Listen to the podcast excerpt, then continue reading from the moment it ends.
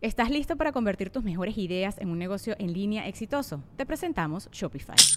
Tal vez no lo sabías, pero nuestro podcast More Than Mamis es un negocio y lo empezamos por supuesto para desahogarnos y hablar sobre la maternidad, no para convertirnos en expertas de ventas y del e-commerce. Así que sí, necesitábamos ayuda para vender nuestro merch y poner en marcha nuestra tienda. ¿Y cómo suena con Shopify?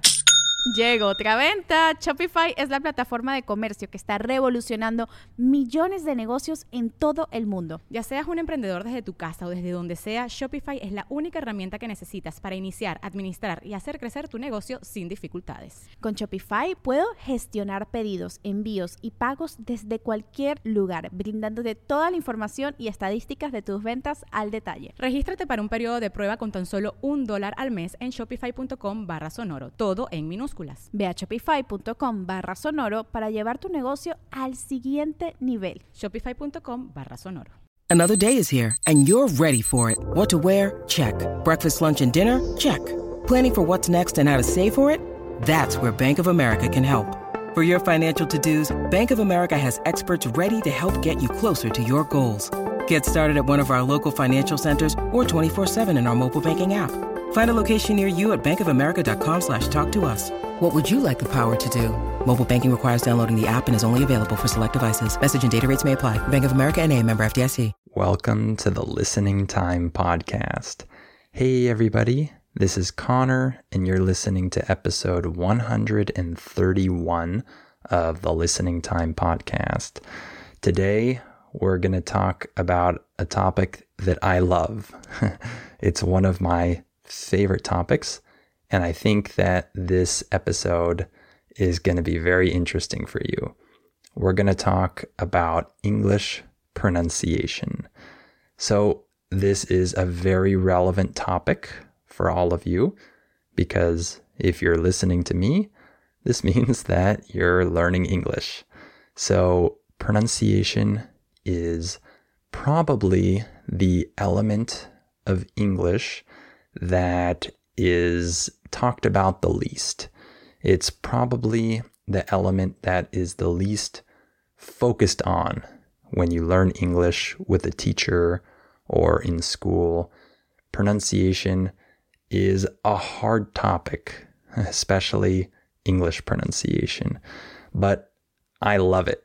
It's one of my favorite aspects uh, of teaching English as you can probably tell by now, especially if you've joined my membership, because uh, you've seen that I uh, do a lot of training and practice with the sounds of English. So I really like this topic, and I want to talk about English pronunciation in general and about the difficulties uh, with pronunciation and about how you can improve your pronunciation.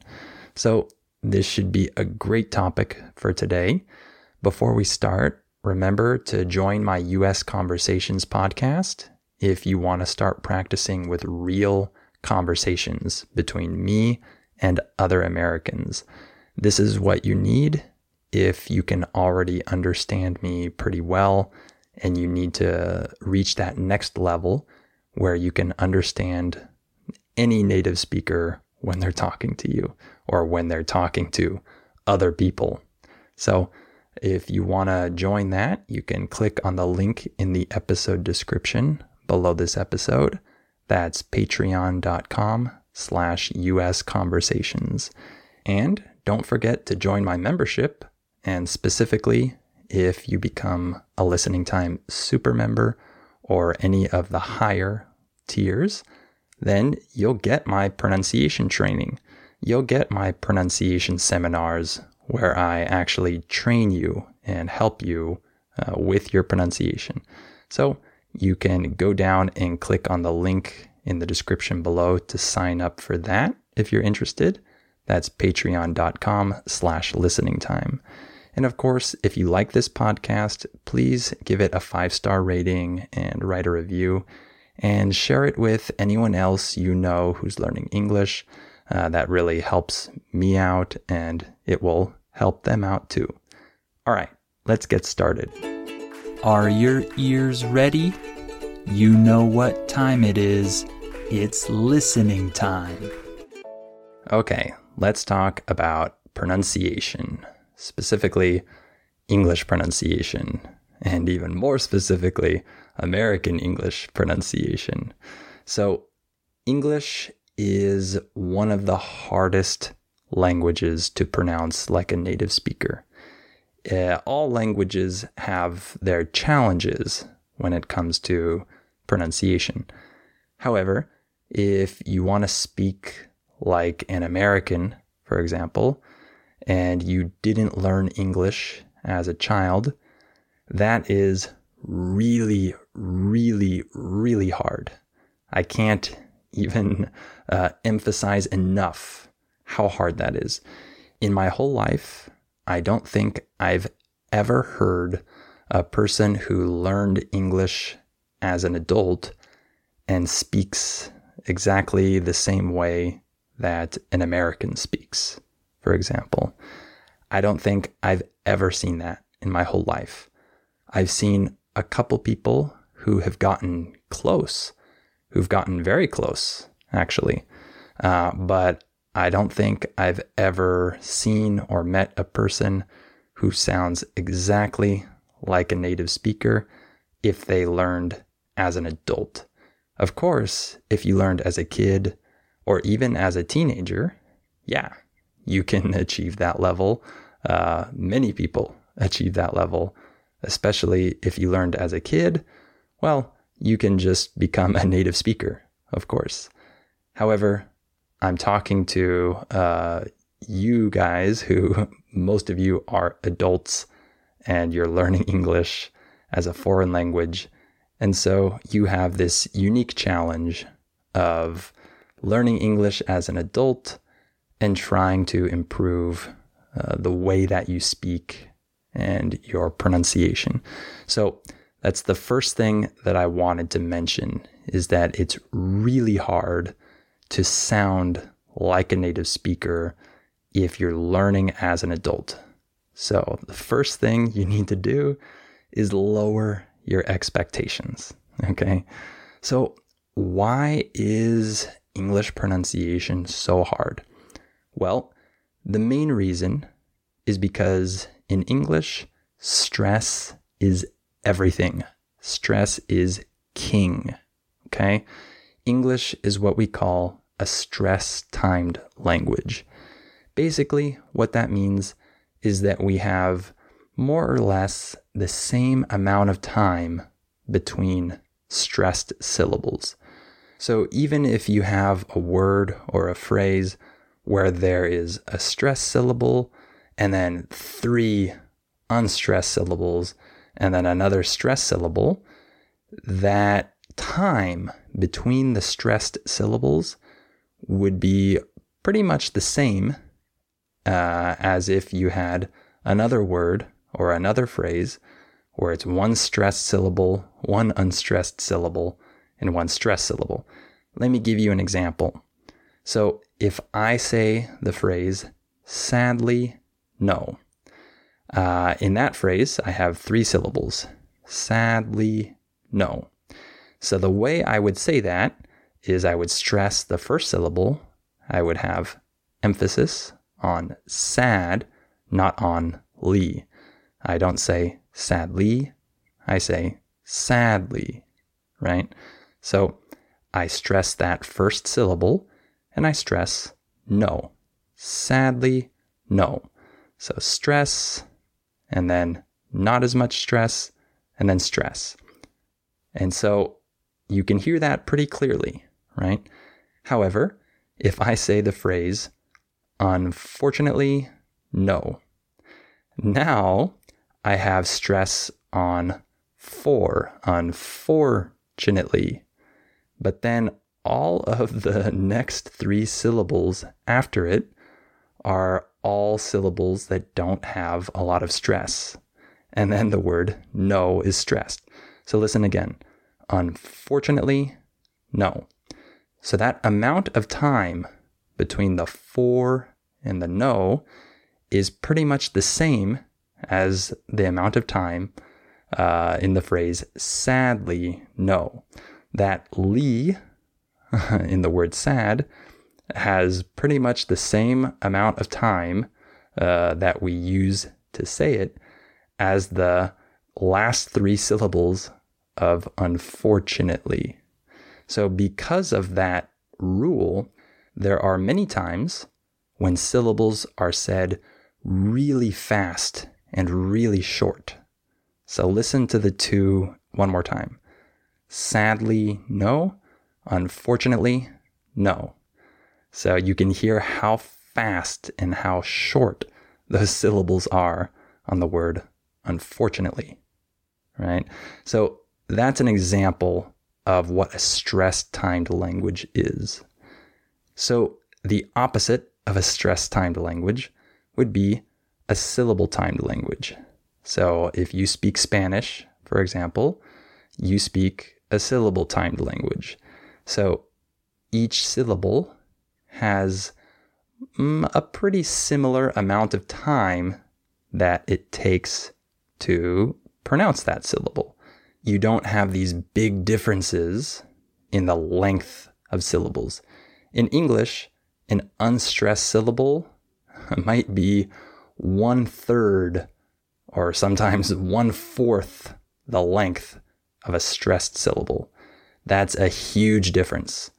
However, in a syllable timed language like Spanish, you don't have that difference, right? Stressed syllables and unstressed syllables don't have a big difference in how long it takes to say them. So that's why if you're a Spanish speaker, for example, and you are trying to uh, speak English like a native, it can be very hard to replicate this stress timing because you're not accustomed to reducing and shortening all of these unstressed syllables. That's not something that you do in Spanish. So that's uh, the difference between a stress timed and a syllable timed language. And so in a stress timed language, when a syllable is not stressed, it can often become reduced. So, for example, the word F O R is usually not stressed in English. So we don't pronounce that as for. We say for, right? I say, for example. I don't say, for example. You hear that? There's a difference. So that's an example of how an unstressed syllable or word becomes reduced. And that happens all the time in English. That happens in virtually every sentence that we say. These words or syllables that aren't stressed can often become reduced. Their pronunciation changes because the vowel is shortened. Okay? So that's uh, stress in summary in a nutshell. Okay. That can um, make English a very, very difficult language to pronounce like a native speaker. Uh, and besides stress, there's also the issue of sounds, individual sounds that can be hard because they're different in English uh, than they are in your language. Uh, we have different sounds in English than uh, the sounds in Spanish, for example. So, besides stress, you also have to deal with these new sounds that are unfamiliar to you. It's not natural for you to make these sounds. So, um, there are other things that are difficult, but really, the the two main things that make English so hard to pronounce is the stress, number one, and number two, some of the sounds might be hard. So, those are the biggest challenges that you will face. So, how do you improve your pronunciation. I just talked about pronunciation and about the difficulties with English pronunciation. But now the question is how do you actually improve in this area of your English learning? Well, it's important to note that pronunciation doesn't improve the same way uh, as fluency or listening or vocabulary. Those things improve in a more natural way. And if you've been listening to me for a long time, you probably know by now that I'm an advocate of allowing yourself to acquire the language in a natural way. By the way, when we say that you're an advocate of something, we're saying that you support some idea or something. So I'm an advocate of allowing yourself to acquire the language naturally, mainly through listening, but also reading. So when you listen and you read, you acquire listening skills and reading skills, of course. You acquire vocabulary and you even acquire fluency because you have full phrases and collocations in your brain that you can reproduce once you've heard them enough. Okay? So those things improve naturally. However, pronunciation doesn't improve as naturally as these other elements. Okay? So pronunciation requires a more concentrated effort in order to improve it. Listening will improve your pronunciation. That's for sure. If you listen a lot and if you listen very intently, that will help you improve your pronunciation, no doubt. However, beyond that, if you want to actually have a, a, big improvement in your pronunciation and improve it faster, then the key uh, to this is that you need to notice your mistakes. You need to notice the real sounds of English. You need to notice how native speakers say something versus how you are expecting them to say it. And once you begin to notice these things, you start to shift your understanding and your expectation of what things are supposed to sound like. Okay? By the way, the word shift just means that you change. Okay? So when you start to notice these things, then your whole perception of sounds and uh, this whole element of English will change. You'll start to be able to identify the difference between how you say something and how a native speaker says something. Okay. So, um, noticing is key. And how do you notice? Well, this is also something that doesn't uh, come naturally most of the time. It does to an extent, but it's something that uh, comes more with uh, practice and training, actually. So, for example, my English pronunciation seminars and my listening practice seminars are a great way to start to notice things because I focus the whole seminar on showing you different patterns that you need to notice. And I help you change your perception of what things are supposed to sound like.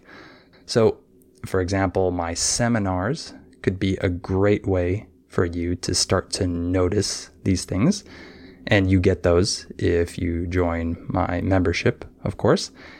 And just being with a teacher and working with a teacher who is trained to help you with your pronunciation is another way to start to notice these things. A teacher can point these things out to you and help you notice them. By the way, when we say that you point something out, we're saying that you uh, indicate or identify it so that the other person notices it. So, a teacher can help you do that. My seminars can help you do that.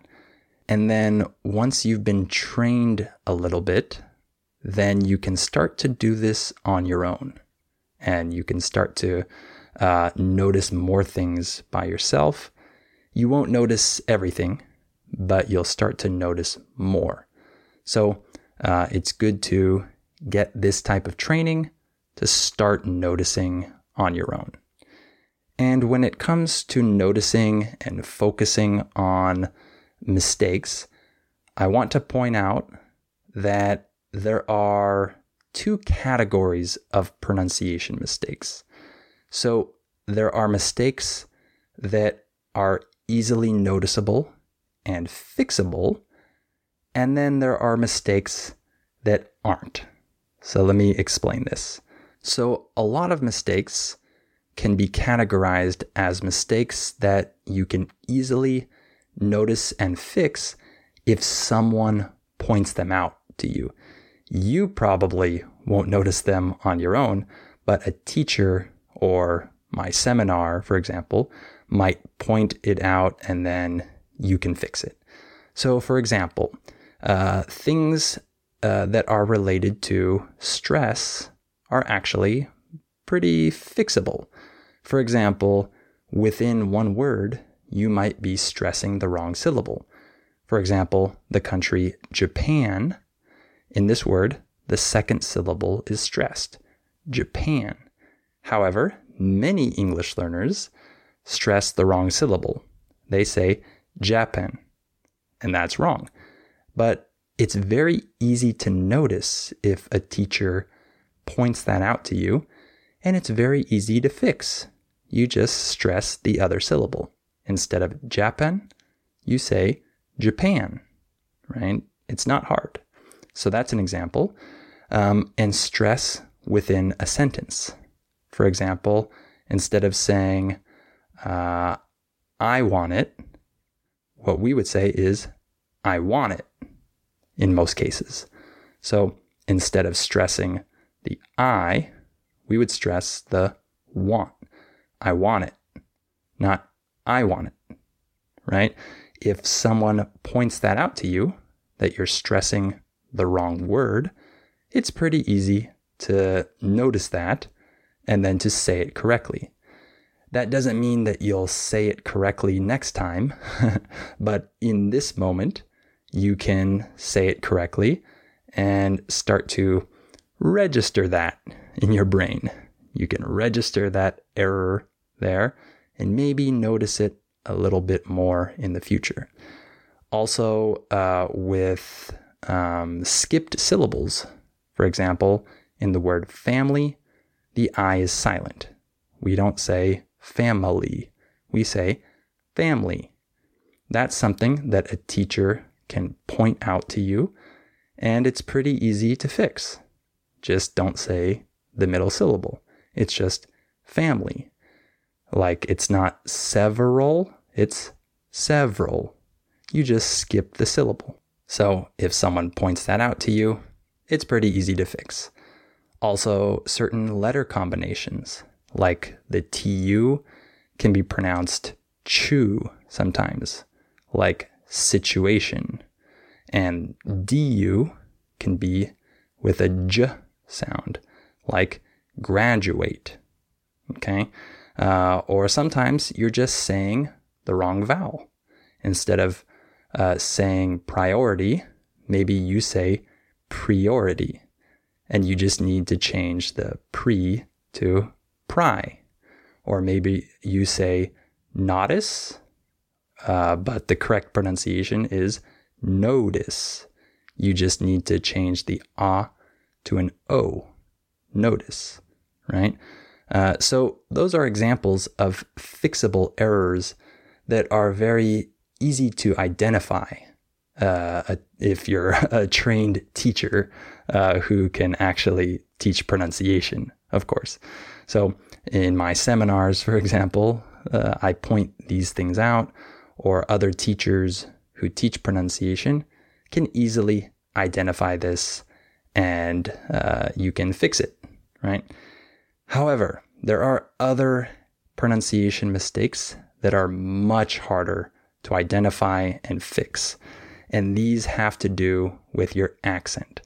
So, your accent uh, refers to um, the way that you pronounce English sounds um, based on the sounds in your own language. So, for example, there are certain vowel sounds in English that you don't have in Spanish, for example. So, like in the different vowels in the words hit and heat, that might be hard for you to even hear the difference, right? Or laugh versus love, or food versus foot. Those different vowel sounds in those words might be really hard for you to identify and pronounce differently because some of these are sounds that you don't have in your language. So, because of that, it's harder to hear them and harder to fix them.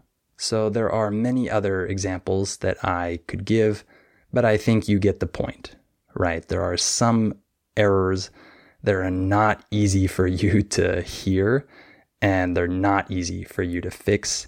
And you have to accept the fact that um, you're not going to get rid of your accent very quickly. That's going to stay for a long time. And usually it stays forever, but you can reduce it over time. But it takes a long time. Okay. So when it comes to improving your pronunciation, I would say that you should focus mostly on the fixable errors. Okay the ones that are very easy to notice and fix. And if you fix those errors, your pronunciation will improve a lot because there are a lot of fixable errors. However, when it comes to your accent, you need to have more realistic expectations. You can also take classes with an accent coach, uh, a professional who can uh, help you with this. But um, this is a very specialized field, of course. So that's pretty much what I wanted to talk about today. Uh, I hope this gave you a good idea of uh, why pronunciation is difficult in English and how you can improve it. Uh, and of course, remember to sign up for my membership if you want my pronunciation training. Specifically, if you become a super member or anything higher than that, then you get my pronunciation seminars. And even just with the listening practice seminars, this will also help you with your pronunciation. So if you want my training, make sure to sign up the link is in the description below this episode. That's patreon.com slash listening time. And of course, sign up for my new podcast as well if you want to practice listening with real conversations. That's patreon.com slash US conversations. The link is down below. And if you like this podcast, please give it a five star rating and write a review and share it with anyone you know who's learning English. All right, thank you for listening to this episode, and I'll talk to you on the next episode of Listening Time. Before we continue, let me tell you about our sponsor, Rosetta Stone. As you all know, learning a language is challenging. Well, Rosetta Stone is a great tool that can help you with this challenge so you can improve your English or learn any of the other 25 languages that it offers. Rosetta Stone has helped millions of people learn foreign languages over the last 30 years. The idea behind Rosetta Stone is to provide you with a more natural and intuitive language learning method compared to other types of courses. Instead of focusing on tests, drills, or boring memorization, Rosetta Stone helps you develop your language skills naturally, using interesting stories, dialogues, and visuals. In this way, you'll learn the language a little more like a child learns their first language, not just by memorizing things, but through engaging exposure to the language. Rosetta Stone is also convenient to use because of the flexibility of its lessons. They're full of helpful content, but they're also pretty short, and you can do them whenever you have the time. This will help you work them into your schedule more easily. And one other cool feature that Rosetta Stone has is its speech recognition tool called True Accent. It can detect the differences between your pronunciation and a native speaker's pronunciation, so it can give you feedback on how you're pronouncing words and help you improve. As you can see, Rosetta Stone is a language learning tool with a ton of value. Don't put off learning that language. There's no better time than right now to get started. For a very limited time, Listening Time listeners can get Rosetta Stone's lifetime membership for 50% off. That's 50% off unlimited access to 25 language courses for the rest of your life. Redeem your 50% off at rosettastone.com slash listening time today. ¿Quieres regalar más que flores este Día de las Madres? The Home Depot te da una idea. Pasa más tiempo con mamá plantando flores coloridas, con macetas y tierra de primera calidad para realzar su jardín. Así sentirá que es su día todos los días. Llévate tierra para macetas Bigoro por solo $8.97 y crece plantas fuertes y saludables dentro y fuera de casa.